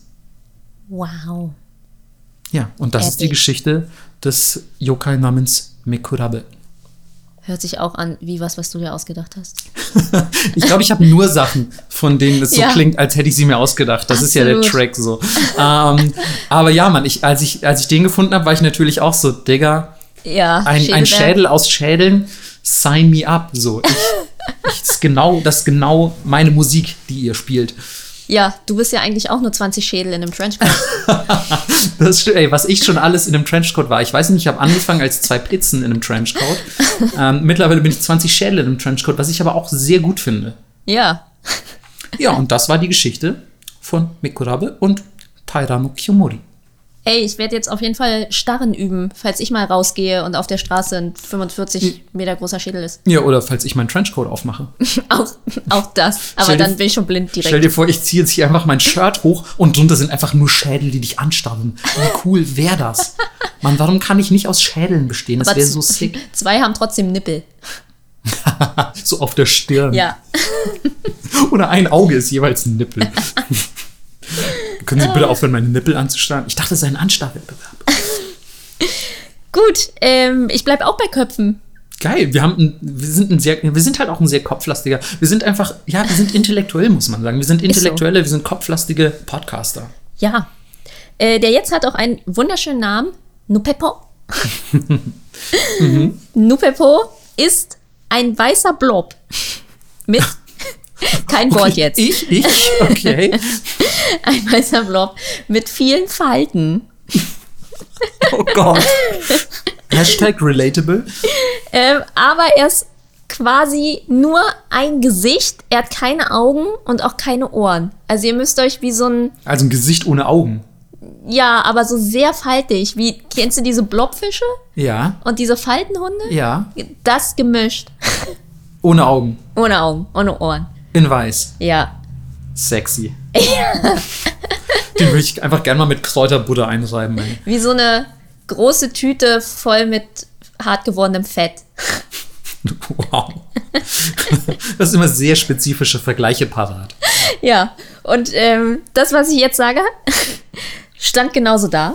Es ist eine sehr faltige Süßkartoffel mit vier kleinen Extremitäten. Oh, viele Extremitäten auch noch. Vier, vier. Ach, vier. Okay, ich dachte Vier. viele. Nee, nee, nee, vier kleine Extremitäten. Und seine Ernährung fand ich besonders schön. Er isst nämlich das Fett der Toten mit einer Nadel. Und früher, Okay. und früher war er als Arzt getarnt, um das zu machen. Wie tarnt sich so ein Wesen als Arzt? Zieht das einfach nur einen Kittel an und hofft, dass keiner es bemerkt? So? Ja. Ich bin Dr. Blob. Lassen Sie mich durch, ich bin Arzt. Ich muss das essen. Ja, aber das, das steht auch ja heutzutage ähm, nicht mehr. Heutzutage Also ist heutzutage kann man den Ärzten in Japan mehr vertrauen, meinst du? er, Oder? Ja, ich glaube schon. Okay. Aber Ich- ja, man ja. weiß auch nicht. Oh, oh, okay, okay, aber hast du, also gibt es irgendwie eine, eine Info dazu, wieso, wieso die, also wieso auch mit einer Nadel und so? Nee, leider nicht. Okay. Naja, jedenfalls, ähm, sie essen einfach das Fett der Toten und deswegen wird auch teilweise gesagt, sie sind geboren aus Teilen von totem Fleisch. Io, das klingt echt sehr eklig, Mann. Ja, also Te- voll. Teile von totem Fleisch und Fett. Und deswegen kannst du sie auch gut identifizieren, selbst wenn sie als Arzt verkleidet sind, weil sie nach Verwesung stinken. Wow. Und der Slang, also der Name kommt wahrscheinlich von einem Slangwort, Nuperi. Nuperi, kennst du das? Nee, sagt mir gerade nichts tatsächlich. Damit bezeichnet man eine Frau, die zu viel Make-up trägt. Oh, wow. Also ich, also ich weiß jetzt nicht genau, wie der Zusammenhang entstanden ist, aber so wie du ihn beschreibst, könnte ein bisschen Make-up vielleicht nicht schaden. Ja, ich glaube auch. Ja, das fand ich auf jeden Fall ziemlich gemein. Und es gibt auch eine lustige Story dazu. 1609 wurde nämlich vermutlich ein Nupepo vorm Schloss Sunpo gesichtet. Und er sah ein bisschen aus wie ein kleines Kind mit Händen ohne Finger. so Stumpi Boy. Und er wollte ins Schloss. Und alle waren so, okay, das ist mega verdächtig. Ich glaube, wir sagen mal lieber Bescheid. Und der Fürst war natürlich so, ey, guck das mal an, das kommt auf keinen Fall ins Schloss. Ciao. ähm, ja, äh, Entschuldigung, äh, kleines Announcement, da ist ein verwesenes Fettklumpenkind ohne Finger vorm Tor. Ja. Ich würde es bitte nicht reinlassen wollen, danke. Exakt so war's. Woraufhin Bedienstete rausgingen und es fangen wollten. Aber es war mega schnell. Wow, das, ist, das macht's noch weirder. Genau, weil es ist irgendwie ein runder Blob, aber es ist super schnell, was ich ein bisschen gruselig finde. Ja, so auch wenn sich sehr gewichtige Dinge, du beschreibst es ja quasi als verwesenden Fettblob, Ja, wenn der sich schnell bewegt, das finde ich schon sehr unheimlich. absolut. Naja, jedenfalls haben sie ihn nicht bekommen und er wurde nur verjagt. Okay. Und wenn er nicht gestorben ist? Ja, dann bloppt er wahrscheinlich heute noch rum. Aber man muss dazu sagen, das war voll die gute Chance, weil, wenn du sie isst, ja, ja, Ja, würde man ja auch sofort auf die Idee kommen. bekommst du ewige Jugend. Okay, also doch. Damn. Okay, also Chance vertan. Ja, mega Chance vertan. Also, wenn ihr den faltigen Blob Süßkartoffel Stumpi Yokai seht, Der nach Verwesung riecht. ja, Vorsicht. ihn. Also äh, einfach haut rein. Ja, nicht so wie sonst. Wenn ihr dran riecht und es irgendwie seltsam ist, dann esst es bitte nicht aus eurem Kühlschrank. Aber in dem Fall schon. Ja, äh, ich habe ich hab, äh, totes Fleisch, also alles Fleisch, was wir essen, ist tot, ist klar. So, aber ich habe ja, ich habe so ver verwesendes äh, Ga- Gammelfleisch gegessen, weil die bei Nippot haben gesagt, das die ewige Jugend. Ja, wir, Also wir übernehmen hier keine, keine Gewähr für diese Angaben. nee. Also wenn das, wenn das schon läuft und vor euch wegläuft, dann essen. Sonst nicht. Oh Gott, auch, auch fragwürdiger Ratschlag. ähm, wenn es noch laufen kann, einfach reinbeißen. Einfach erlegen. Ja, guten Appetit. Geil. Ist das, äh, also es ist ja dann anscheinend auch schon recht alter Yokai, wenn der, Ja, 1609. wenn der schon in diesen Zeiten vorkam. Und das ist vor allem interessant, also vielleicht hieß er damals noch nicht so wie bei Mikurabe, ähm, aber dass er, dass er damals quasi schon nach so einer Make-up-Frau benannt war. Ja. Ähm, sehr, sehr odd, sehr seltsam. Ja, auch das äh, klingt wieder so, als, als könntest du es dir ausgedacht haben, finde ich. Ja, auch Sachen mit einer Jahreszahl unterfüttern, immer gut. Jahreszahlen immer geil. Also würde ich jetzt nicht nur aus Nippot-Perspektive, auch aus privater Perspektive beurteilen wollen. Und wie wir wissen, haben wir viele Fans da draußen, die äh, Jahreszahlen mindestens genauso gut finden wie wir. ähm, wenn du durch bist mit deinem Ja. Fettblob, dann würde ich nämlich tatsächlich bei Make-up und Frauen weitermachen. Oha. Und zwar mit der sogenannten Kera Kera Onna. Die, wenn man es übersetzt, ja, schrill lachende Frau, würde ich einfach mal sagen. Und zwar taucht diese gute Frau in der Nähe von Rotlichtbezirken auf oder natürlich in Rotlichtbezirken selbst. Ähm, vor allem aber in weniger stark besuchten Seitenstraßen dieser Rotlichtbezirke. Wie das eben immer so ist. Wenn du einen Yokai direkt vor dir siehst und du hast noch 20 deiner Freunde dabei, ist das halt einfach nicht so gruselig. Aber wenn du alleine durch so eine Seitenstraße läufst, immer ein bisschen spooky. Egal, ob da eine Kera Kera Onna ist oder irgendwie einfach nur Melissa, die hinter einer Mülltonne sitzt und, keine Ahnung, Donuts isst. Ja, same, same. Ja, also wenn ihr, keine Ahnung, wenn ihr einfach mal so, ich sag mal, keine Ahnung, 22 Uhr durch Wedding lauft, kann, kann beides passieren. Absolut. Ein Rare Melissa Yokai in Shiny mit Donuts fotografiert. ähm, das Ding an der Kera Kera Onna, mal abgesehen davon, dass sie schrill lacht, wie wir gleich noch äh, näher beleuchten werden, ist vor allem, dass sie riesig groß ist. Ja, dann Und- kann ich es doch nicht sein. ja, du kannst es wirklich nicht sein, sorry. ähm, und ja, der Überlieferung zufolge reden wir hier jetzt auch nicht so von so drei Meter Frauen oder so, sondern eher, und das ist jetzt keine genaue Angabe, aber ich habe mir die, die damaligen ähm, Holzschnitte und Scrolls angeguckt, also die, die Schriftrollen, die aus dieser Zeit überliefert sind. Also den Größenverhältnissen nach würde ich sagen, wir reden eher von so zehn Meter aufwärts. Okay. Also wirklich sehr, sehr große Frauen. Ähm, und ja, es sind Frauen mittleren Alters, die sehr bunte Kimono tragen oder sehr bunte Gewänder, wie es für eigentlich Prostituierte des feudalen Japans sehr üblich war. Ähm, die tragen außerdem sehr viel Make-up Also hier, äh, vielen Dank Ja. für diese wundervolle Überleitung. Dafür, dass wir uns nicht abgesprochen haben, sind Ja. wir hier sehr, ähm, also sind die Themen oder die Yokai sehr gut aufeinander abgestimmt. Ähm, und ja, einen sehr dick aufgetragenen roten Lippenstift, der so über ihr ganzes Gesicht und vor allem den Mundbereich verschmiert ist. Ähm, also auch schon hier wieder so eine, ja, so ein, ich musste irgendwie an den Joker denken aus Batman, aber so insgesamt schon mal einfach schon eine sehr spooky Erscheinung, egal ob du jetzt 1,60 Meter bist oder 16 Meter.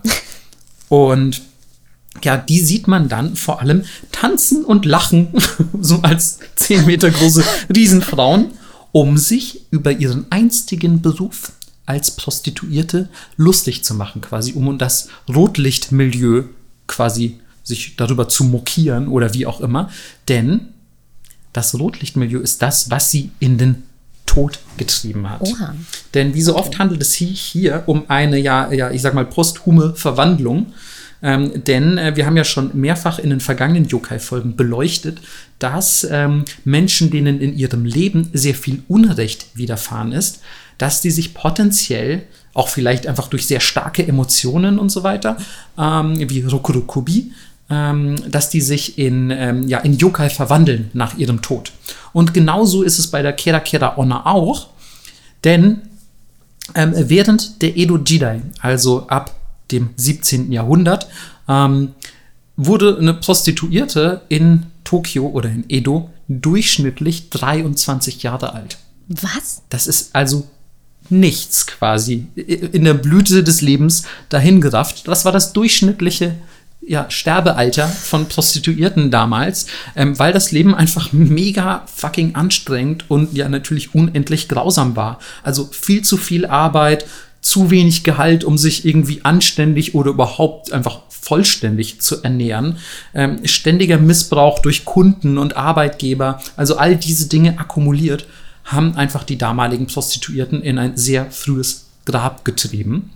Und jetzt erinnern wir uns zum Beispiel an solche Sachen wie Tsukumogami oder eben auch an Schnecken, die 30 Jahre alt werden. Je älter man in Japan wird, sei man ein Gegenstand oder ein Mensch oder ein Tier natürlich oder ein Baum, was auch immer, ähm, man wird umso mächtiger. Und genauso ist es auch mit den Prostituierten gewesen, in der Vorstellung zumindest. Das heißt, hat man diese 23 überschritten und hat eben vielleicht ein mittleres oder gar ein hohes Alter erreicht, dann hat man sich in der Regel nach dem Tod in eine Kera Kera Onna verwandelt.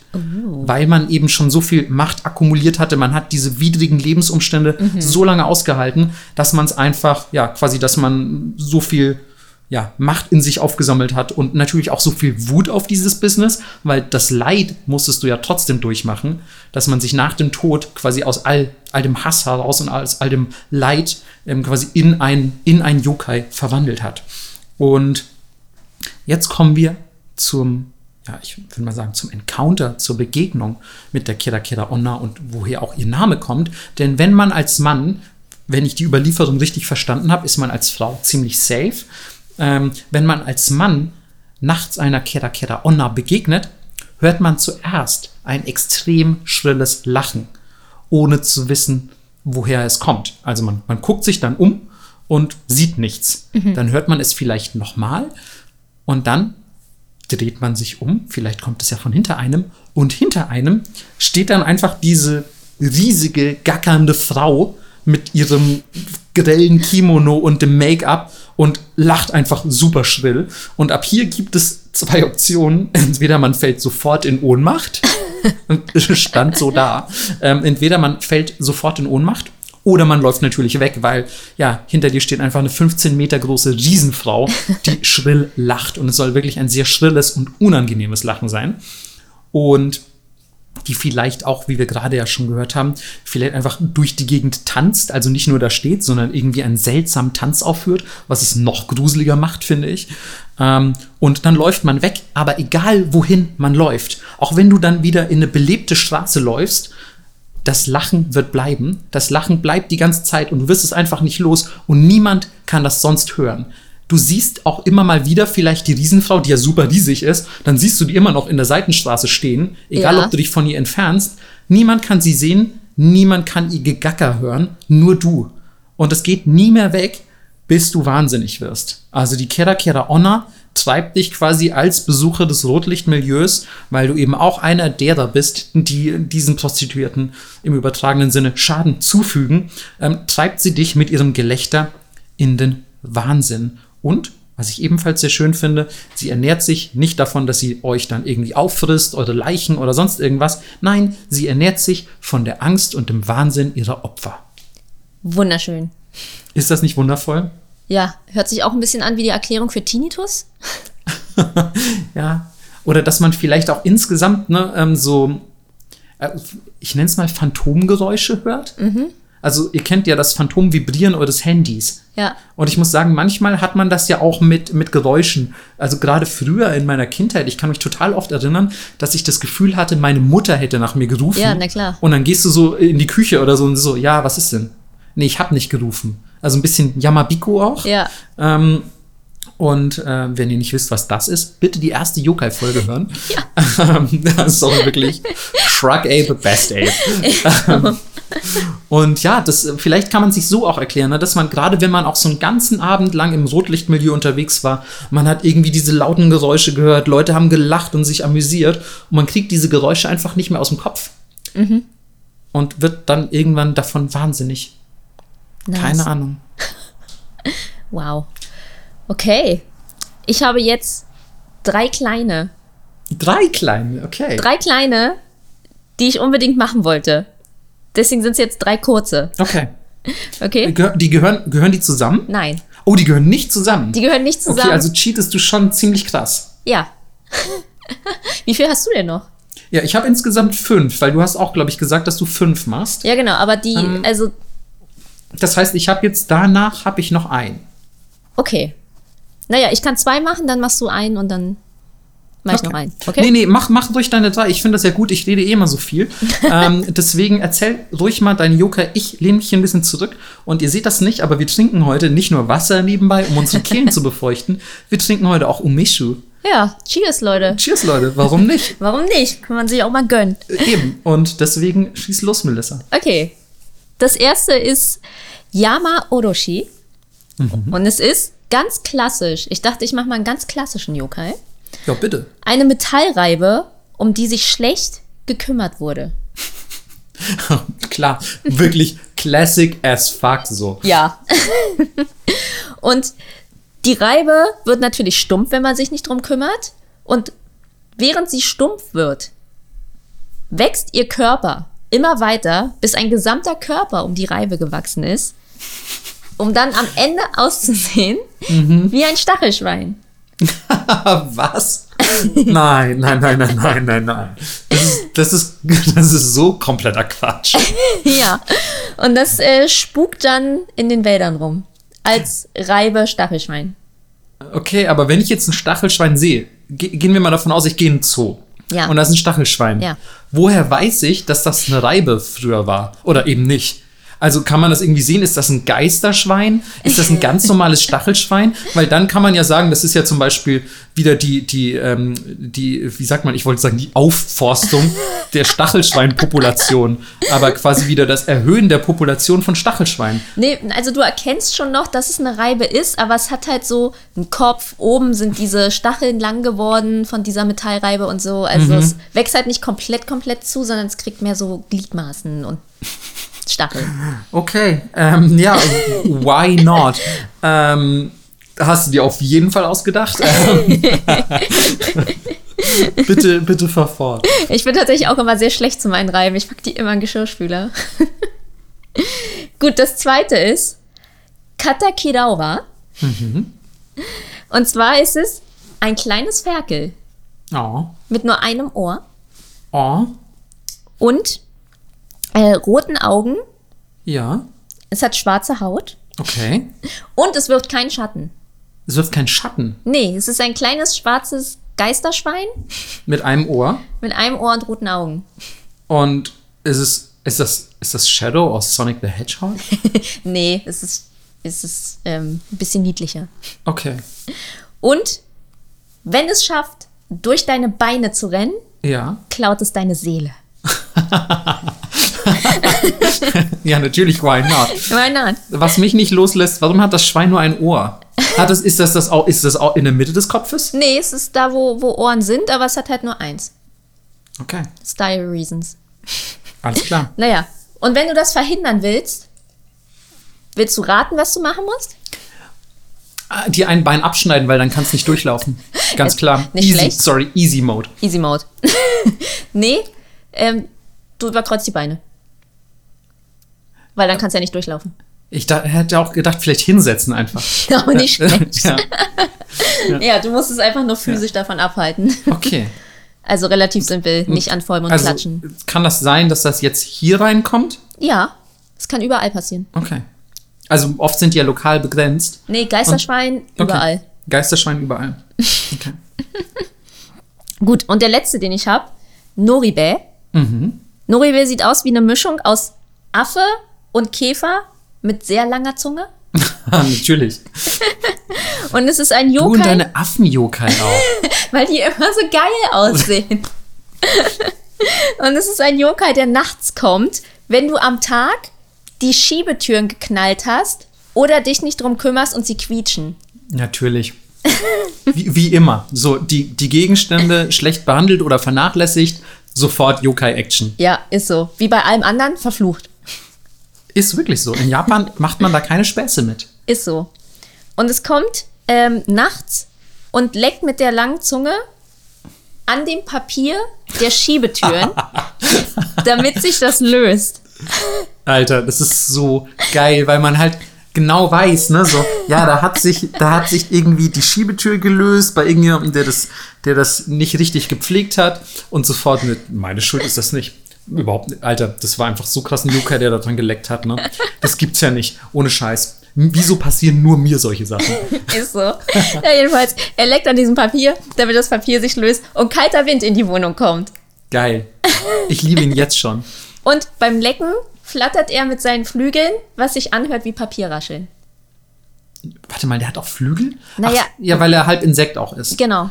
Okay. Mhm, natürlich. Es kann aber auf keinen Fall das vom Wind sich bewegende Papier sein, ne, was da raschelt. Auf keinen Mhm, Fall. Okay, ja, das verstehe ich. Käfer-Yokai. Käf, eindeutig Käfer-Yokai. Dass auch die Leute dann gesagt haben, ja, ist ganz klar, ein Affe, halb, halb Affe, halb Käfer. Ich Das hab's ist doch gesehen. So Logo auch. Ja. ja. Und äh, auch der Typ so, ja, warum ist denn da deine Tür kaputt? Ähm, ja, ich hab, äh, ich hab einen Yokai. Ja, wie sah denn der aus? Ähm, halb, äh, puh, Nashorn gibt's hier nicht. Ähm, äh, Transformers wurden noch nicht erfunden. Ah, gruselige Ja, Kinder schon weg. Käfer, ja, gruselige Kinder sind eigentlich ganz gut.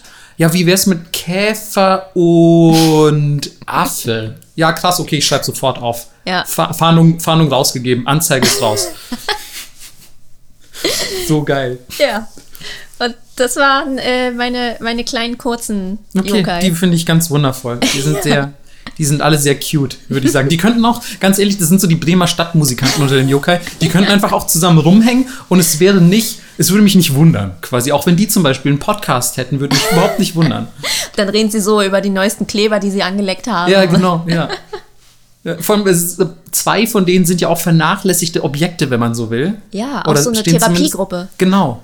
Ja, und ganz ehrlich, dann haben die mich wieder in die Spülmaschine gesteckt. Ich fühle mich richtig stumpf. Also, ey, ganz ehrlich, ich habe richtig raue Zunge. Ich habe nur an Papier geleckt die letzten Wochen. So krass. Ja. Nicht gut.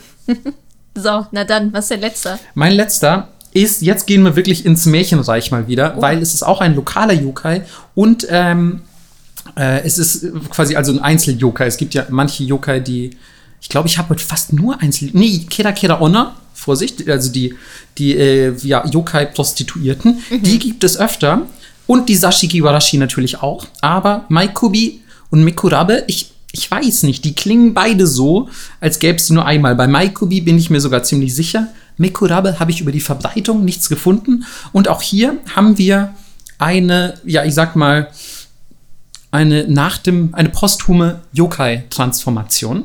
Und zwar bei Shinano no Usuhime. Und zwar ist es ein äh, Yokai aus dem 11. Jahrhundert. Es geht nämlich um ein armes, aber ich sage einfach mal turbo-hübsches Bauernmädchen. Also so fangen ja zum Beispiel, wenn ihr euch an unsere Märchenfolgen erinnert, Ja. fangen eigentlich alle, alle Märchengeschichten irgendwie in Bauernfamilien an. So, das ist immer ein armes Mädchen auch oft. Und ähm, ja, man lebt von der Hand in den Mund und ähm, irgendwas muss dann passieren. Ja. Ähm, also wenn Box ihr voll Rauch. genau, wenn ihr da Box voll Rauch, Glückskarpfen, der sich in einen Prinz verwandelt, was auch immer, hört auf jeden Fall gerne noch mal in unsere beiden Märchenfolgen rein. Ähm, und auch hier ist es sehr ähnlich. Das äh, Bauernmädchen lebt natürlich mit den Eltern äh, in der, in der äh, Präfektur äh, Shinano, beziehungsweise in der, ähm, in der, wie sagt man, äh, Provinz. Provinz hieß das damals. Oh Gott, mein Deutsch auch richtig schlecht. Ähm, und arbeitet auf dem Feld eines Tages. Und natürlich, was passiert? Ein Fürst reitet vorbei, ein lokaler Fürst. Und wie es der Zufall so will, sie ist natürlich mega hübsch. Fürst verliebt sich sofort und damals wurde ja immer relativ kurzer Prozess mit so ja, Ja. Zuneigungsgeschichten gemacht und ähm, ja labert dann mit ihren Eltern und sagt halt so hey ähm, ich würde voll gerne eure Tochter bei bei mir haben als meine Ehegattin. Sie ist mega heiß. Ich kenne sie überhaupt nicht und ihre Personality ist mir auch sehr egal aber sie ist mega TikTok tauglich. Ähm, sie sieht aus wie ein sehr krasses E-Girl. Kann ich sie bitte mitnehmen? Nicht, dass sie noch eine Schnecke wird. Genau, ja, das, äh, ey, das ist wirklich die Reverse-Schnecken-Story eigentlich. ähm, oh Mann, ey, ganz ehrlich, ich weiß es nicht. Nee, Shinano, scheiße, die andere war in Iwate, aber Shinano und Iwate, sind, warte mal, wie weit sind die? Die sind doch gar nicht so weit auseinander, oder? Weil es kann ja sein, dass das die war, die nach der Schnecke am Ende der Schnecken-Story gesucht hat, im Feld. Und da kommt ja am Ende auch so ein Typ vorbei und nimmt die mit. Das war wahrscheinlich. Geil. Okay. Case closed, würde ich sagen. Euer Ehren, der Fall ist, der Fall ist sowas von gelöst. Ey, ich glaube, da muss damals einfach irgend so ein Pilzbefall auf den Reisfeldern gewesen sein oder so. Die waren alle high, als sie die Legenden geschrieben haben. Ich kann es mir anders nicht erklären. Und ja, warte, warte mal, wo es hingeht. Warte mal, wo es hingeht. Du weißt noch gar nicht, wie high die waren. So. Und ähm, Genau, die Eltern sind natürlich mega begeistert, weil sie sagen so, ey, klar, wir sind eine arme Bauernfamilie, wir können, wir können der Lady nichts bieten. So, ähm, klar, nimm, nimm sie mit, eheliche sie und äh, gib uns vielleicht auch mal ein paar Kröten. Ähm, und der Fürst ist tatsächlich unendlich verliebt. Also es ist erstmal eine glückliche Geschichte. Also es ist nicht irgendwie so, er nimmt sie dann mit in sein böses Schloss und quält sie tagelang. Wie war, hat er nicht irgendeiner, ja, in der urbane Legendenfolge wurde doch eine in so einen Turm gesperrt. ja, ja. Ja, ja, genau. So war es glücklicherweise nicht, denn der Fürst ist unendlich verliebt, ist quasi super froh, dass er die schönste Frau von ganz China no, äh, geehelicht hat und überhäuft sie Tag ein, Tag aus mit Luxusgütern, weil quasi er sieht, sie ist aus dem Dreck gekommen und möchte ihr quasi all das bieten, was sie niemals hatte. Es gibt geilen Schmuck, es gibt Essen, von dem sie nicht mal wusste, dass es existiert und es gibt vor allem ähm, zahlreiche schöne Gewänder und Kimono und, und überhaupt quasi Fashion, weil sie voll das Hype-Beast ist oder was auch immer, keine Ahnung. Es gibt auf jeden Fall besonders viel, ähm, wie sagt man, einfach, einfach Mode geschenkt, weil sie eben, ja quasi, weil er sie in Lumpen vom Feld geholt hat.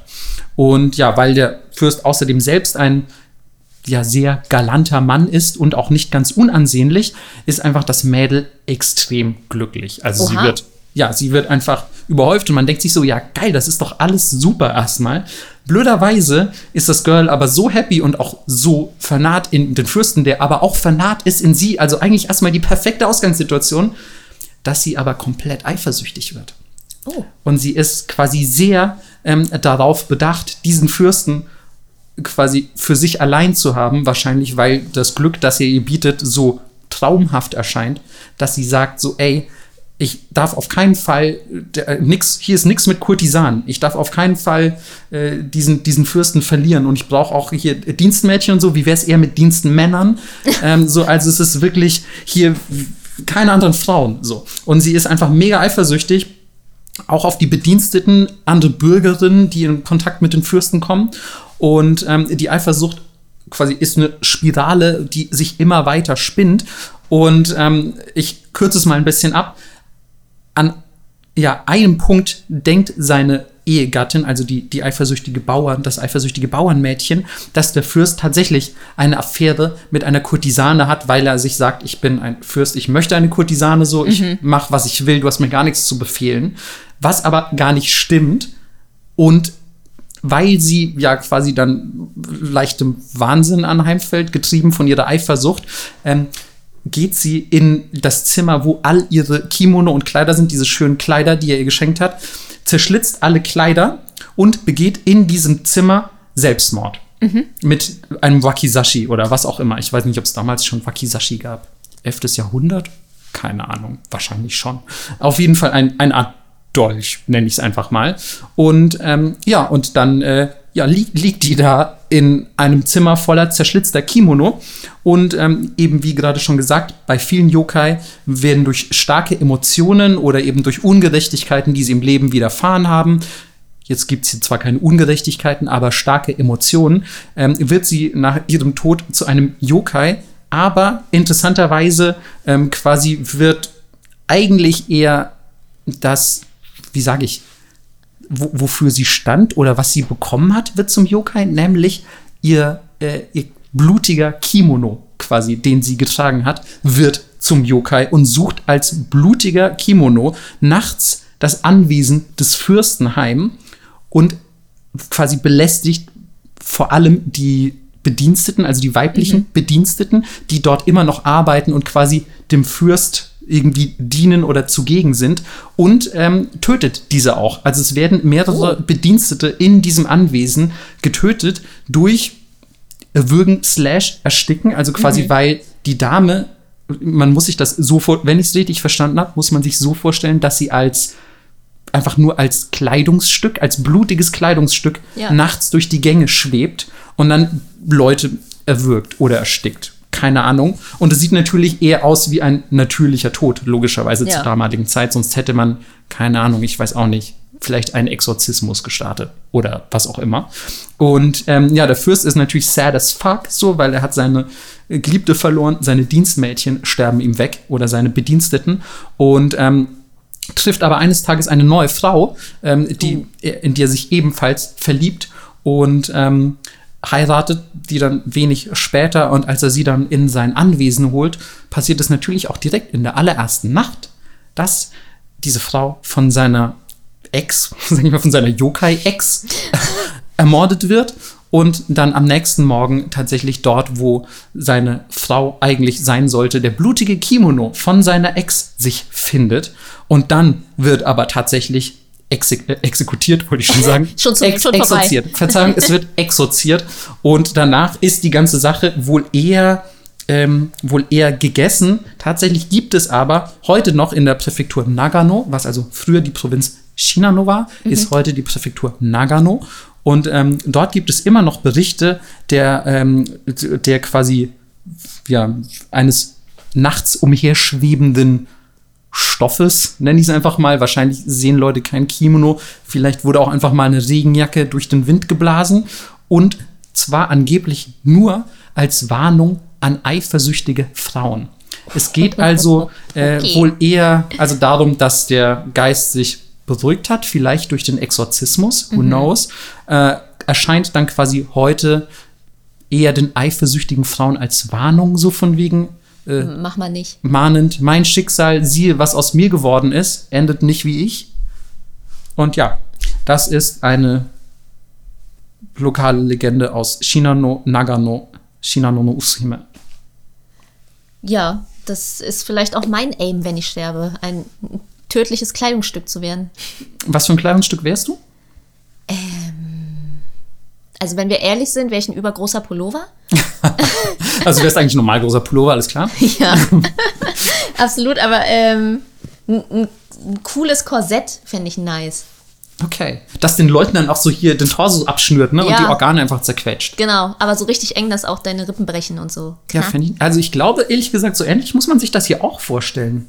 Ja, ich dachte eher mit dem Ärmel erstickt oder so. Also so erwürgt. Sorry, ja, Detailinformationen sind aus dem 11. Jahrhundert leider nicht überliefert. Verdammt. Ähm, aber ich, ja, also keine Ahnung, wenn du so ein, keine Ahnung. Also stell dir vor, es ist sehr starker Wind und dir wird irgendwie ein Stück Stoff ins Gesicht geweht. Also so krass, dass es sich irgendwie gegen dein Gesicht drückt und dann ja, Keine Ahnung, verheddert sich das vielleicht ein bisschen, ne? Also vielleicht könnte man sich irgendwie so erklären. Ja. Aber ich glaube, es könnte auch einfach eine mahnende Geschichte aus der Zeit sein. Weniger Ja. weniger, also ich glaube, hier handelt es sich eher um Märchenstunde, weniger um ein Phänomen, das durch einen Yokai erklärt wird. Absolut. Okay. Wollen wir jetzt schon auflösen? Ach so, hast du nicht noch einen? Nee. Okay, du hast dann also drei für. Okay, Genau. dann super. Ja, dann, ich würde auf jeden Fall sagen, wir lösen jetzt auf, weil die Leute sollen ja auch wissen, quasi. also, Okay, okay. Ihr habt jetzt euch noch mal kurz, macht euch noch mal fünf Sekunden Gedanken, von welcher Yokai-Geschichte ihr glaubt, dass sie äh, Melissa erfunden hat oder dass ich sie erfunden habe. Okay. Und dann lösen wir gleich auf. Also ich kann ja nochmal zusammenfassen. Hot, sexy Schneckengirls. infektiöser Sex-Yokai. Weißer Blob. Dann Metallreibe, um die sich nicht gekümmert wurde. Kleines Ferkel mit nur einem Ohr, was deine Seele klaut. Und papierleckender Türen-Yokai. Ja, ich bin tatsächlich beim, beim Schweine-Yokai. Ja. Weil du einfach, ich glaube, da war, da war mir zu wenig spezifische Informationen drin. Es klang einfach zu absurd. Okay. Und, Soll ich, ja. ja, bitte, sag. Äh, das ist falsch. Krass, das ist so krass.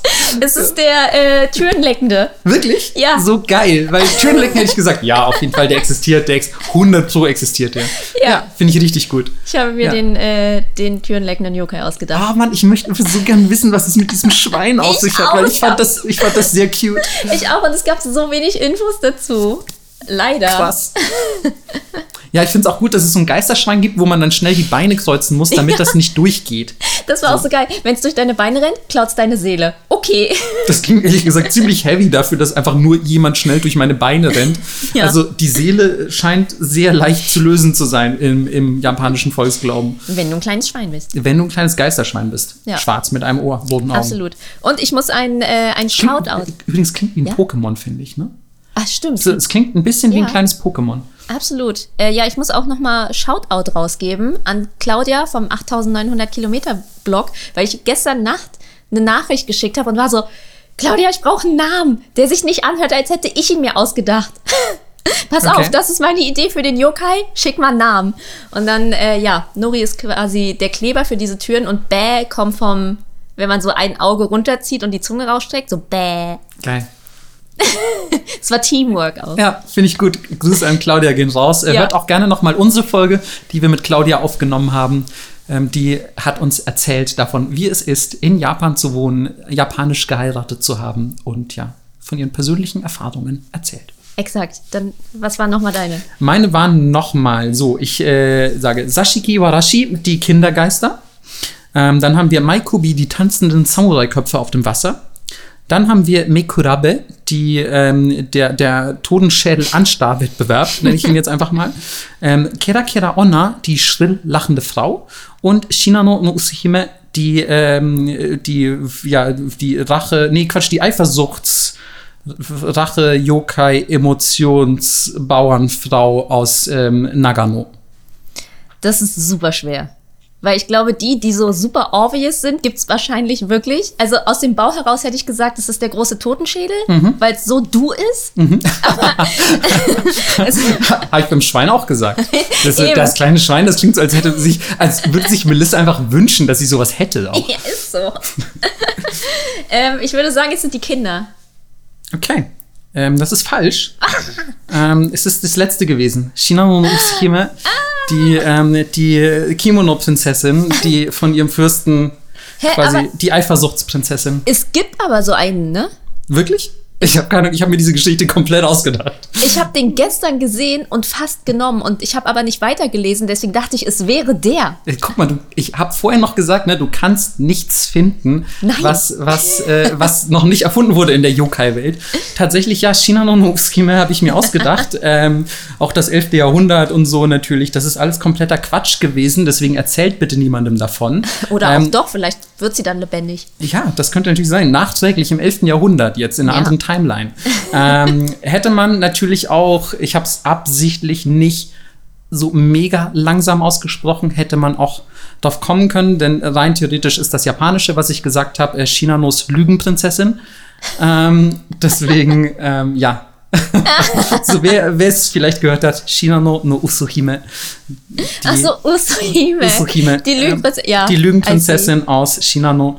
Ähm, das, ist, äh, das ist eine falsche Geschichte gewesen.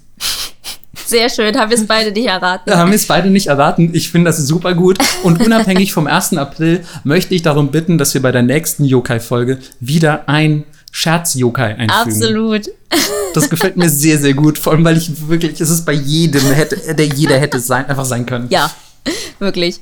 Ja, äh, schreibt uns gerne, ob ihr erraten habt, was, was der Das- Falsche war. Das würde mich wirklich auch interessieren. Ja. Ja, und nicht nur aus Glück, sondern weil ihr gedacht habt, nee, den kann es nicht geben. Ja, das, äh, genau. Und warum ihr? Schreibt einfach noch vielleicht dazu, warum ihr Ja. gedacht habt, dass das nicht sein kann oder dass das der Ausgedachte sein muss. Yes. Gut, was wir uns aber nicht ausgedacht haben, das gibt's wirklich, ist das Wort der Woche. Ja, sei mal nicht so voreilig. Usohime ist das Wort. Nein, Quatsch. Usohime ist nicht das Wort der Woche. Aber wenn ihr irgendwie, keine Ahnung, vielleicht noch ein Username für ein Internetforum braucht äh, oder so und euch wie eine Lügenprinzessin fühlt, könnt ihr den gerne verwenden.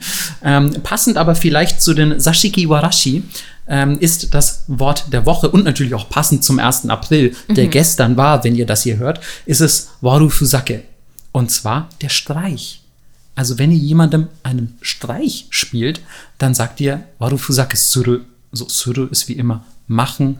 Und ja, Warufusake ist der Streich. Ja, dann hoffe ich, habt ihr gestern und vielleicht auch heute äh, Leuten Streiche gespielt und werdet dann, wenn ihr sterbt, auch zu einem coolen Yokai.